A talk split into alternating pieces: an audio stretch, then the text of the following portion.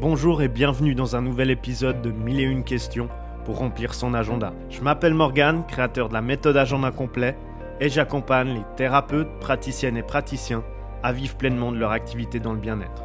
Ce podcast est un espace de partage que j'ai créé avec amour et bienveillance et dans lequel je répondrai à toutes les questions sans exception sur le développement d'activités bien-être ou mieux-être. Et vous savez quoi? Vous trouverez ici mes dernières pépites que j'utilise pour moi et mes clients, celles qui fonctionnent, donc pas de superflu, pas de blabla, du concret, rien que du concret, pour faire fleurir votre activité bien-être de façon exponentielle. Allez, c'est parti, remplissons ensemble votre agenda. Bonjour à tout le monde, j'espère que vous allez bien. Aujourd'hui, on reçoit la question d'Agnès, réflexologue. On l'écoute et on se retrouve juste après. Bonjour Morgane, c'est Agnès, réflexologue dans le Val-de-Marne. Euh, je voulais savoir s'il était obligatoire d'avoir euh, un site de réservation de rendez-vous en ligne ou euh, avoir uniquement son propre numéro de téléphone comme contact. Voilà, je te remercie. Au revoir. Merci Agnès pour ta question. Donc ici, il s'agit tout simplement de savoir s'il est mieux d'intégrer un calendrier pour une prise de rendez-vous sur son site internet ou juste d'intégrer son numéro de téléphone. C'est une question qui est intéressante, donc merci pour ça. Car en fait, parfois, ce genre de détails sur un site internet, bah, ça peut réduire drastiquement le nombre de personnes qui nous contactent. Donc ce que je vous propose dans ce podcast, c'est de faire une comparaison entre un calendrier intégré à un site internet et un numéro de téléphone tout simplement intégré à un site internet. Et là, on me dira, mais Morgane, il suffit juste d'intégrer les deux, donc le numéro de téléphone et le calendrier à une page, et l'affaire est réglée. Et ici, pas du tout. Plus on met de choix devant les visiteurs du site internet, plus ils saturent et moins ils passent à l'action. Donc il faut bel et bien faire un choix entre le téléphone et le calendrier. C'est ce qu'on va voir dans ce podcast à travers la comparaison de quatre aspects qui me paraissent primordiaux et dans le but d'augmenter les chances que les visiteurs de votre site internet vous contactent. L'aspect numéro un, c'est ce que j'appelle la rapidité de réaction. Je pense que vous allez être d'accord avec moi sur ce point-là. De nos jours, les personnes, elles sont habituées à tout avoir tout de suite. Alors vous me direz peut-être que ça ne vous intéresse pas d'avoir des personnes à votre cabinet qui souhaitent tout tout de suite. Le problème, c'est que c'est installé dans les normes sociétaires, les réflexes, le comportement de beaucoup de personnes. Et effectivement, vos clients, quand ils recherchent une solution à leur mal-être, ils la recherchent activement et ils veulent avoir une réponse ou trouver une solution le plus rapidement possible. Parfois même aussi vite que lorsqu'ils commandent quelque chose sur Internet avec un service disponible 24 heures sur 24. Alors non, c'est pas du tout le but d'avoir un service 24 heures sur 24, mais tout de même, beaucoup de personnes ont de grandes attentes vis-à-vis d'une prise de rendez-vous sur un site internet. Premièrement, le numéro de téléphone. Généralement, c'est ce que j'appelle à double tranchant, car si vous êtes disponible au moment où la personne intéressée vous contacte, alors c'est parfait. Par contre, si vous n'êtes pas disponible à ce moment-là, si vous êtes en train de faire un soin, si vous êtes avec votre famille, au moment de l'appel précis, alors ce qui va se passer, c'est que la personne, dans la majorité des cas, elle ne va pas s'arrêter là et elle va pas attendre que vous soyez disponible. Même si vous avez un répondeur pour lui communiquer que vous allez la rappeler, ce que la personne va faire, c'est de continuer sa recherche, regarder d'autres sites de thérapeutes, praticiennes et praticiens pour vous comparer. Elle ne va pas attendre que vous la rappeliez, car à ce moment-là précis, elle veut une solution. Elle est habituée à avoir beaucoup de choses très vite et donc en termes de rapidité et de réaction, bah, le téléphone, comme je l'ai dit avant, c'est à double tranchant. Et c'est pas forcément ce que je conseille. Il y a une exception à tout ça, c'est quand la personne vous contacte sur recommandation. Donc ce qu'on appelle le bouche à oreille, ou tout simplement que la personne est déjà venue vous voir il y a longtemps et qu'elle reprend rendez-vous. Ici, dans ce cas-là, peut-être, dans cette exception, c'est peut-être bien d'avoir le numéro de téléphone sur le site, comme ça la personne vous contacte directement mais normalement, elle devrait avoir votre numéro sauvegardé ou dans un mail.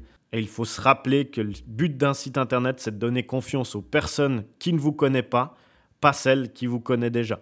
Si on prend maintenant l'aspect de rapidité et de réaction pour un calendrier intégré à un site internet, bah, c'est généralement tout aussi rapide que l'appel, mais surtout ce qu'il y a de magique, c'est que lorsqu'on prend un rendez-vous, alors on s'engage. On s'engage vis-à-vis de la personne et donc la recherche active de solutions à ce moment-là, elle s'arrête.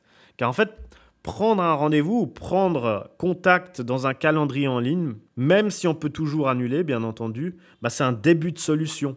Donc dans ce cas-là, la personne, elle ne va pas continuer à appeler d'autres thérapeutes, vous comparer, etc. Elle va juste prendre rendez-vous et s'y présenter. Et ce qui pèse dans la balance pour moi, c'est que le fait d'indiquer un numéro de téléphone sur un site internet et de ne pas être directement disponible, bah, ça peut pousser d'autres personnes à aller voir ailleurs, alors qu'on aurait pu se rendre disponible directement via un calendrier pour donner ce début de solution à la personne et qu'elle arrête d'être submergée et de regarder plein de sites internet qui peut-être va plus la perdre qu'autre chose. L'aspect numéro 2 à considérer ici pour choisir si on intègre un numéro de téléphone ou un calendrier à son site internet, c'est l'expérience client. Et je pense qu'ici, vous allez peut-être aussi être d'accord avec moi, il n'y a rien de plus frustrant pour commencer une relation avec une nouvelle personne lorsqu'on utilise son téléphone et qu'on souhaite accéder à un numéro qu'on appelle et qui n'est pas disponible. Le fait d'être justement indisponible à ce moment-là parce que vous êtes de nouveau avec vos clients ou bien avec votre famille ou autre, ça peut en fait soulever pas mal de questions chez les personnes qui ne vous connaissent pas encore. Par exemple, est-ce que ce thérapeute sera disponible quand elle ou il m'accompagnera? Est-ce que euh, cette personne sera présente au moment où ce sera peut-être difficile pour moi? Est-ce que ce sera facile de reprendre rendez-vous si j'en ai besoin plus tard? Etc. Et ces questions se créent de manière consciente ou inconsciente chez vos futurs clients vos clients.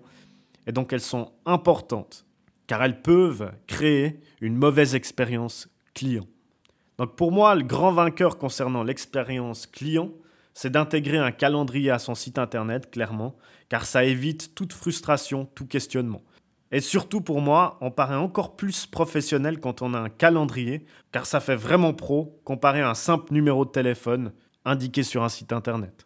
Concernant l'aspect numéro 3, je souhaiterais partager quelque chose avec vous. Quel plaisir on a quand les choses coulent de source, c'est facile, simple, aucun effort, pas de prise de tête. Et c'est ça justement le troisième aspect primordial pour moi, quand on fait un choix entre intégrer un numéro de téléphone ou un calendrier en ligne sur son site internet, il faut choisir le plus efficace pour vous et vos clients.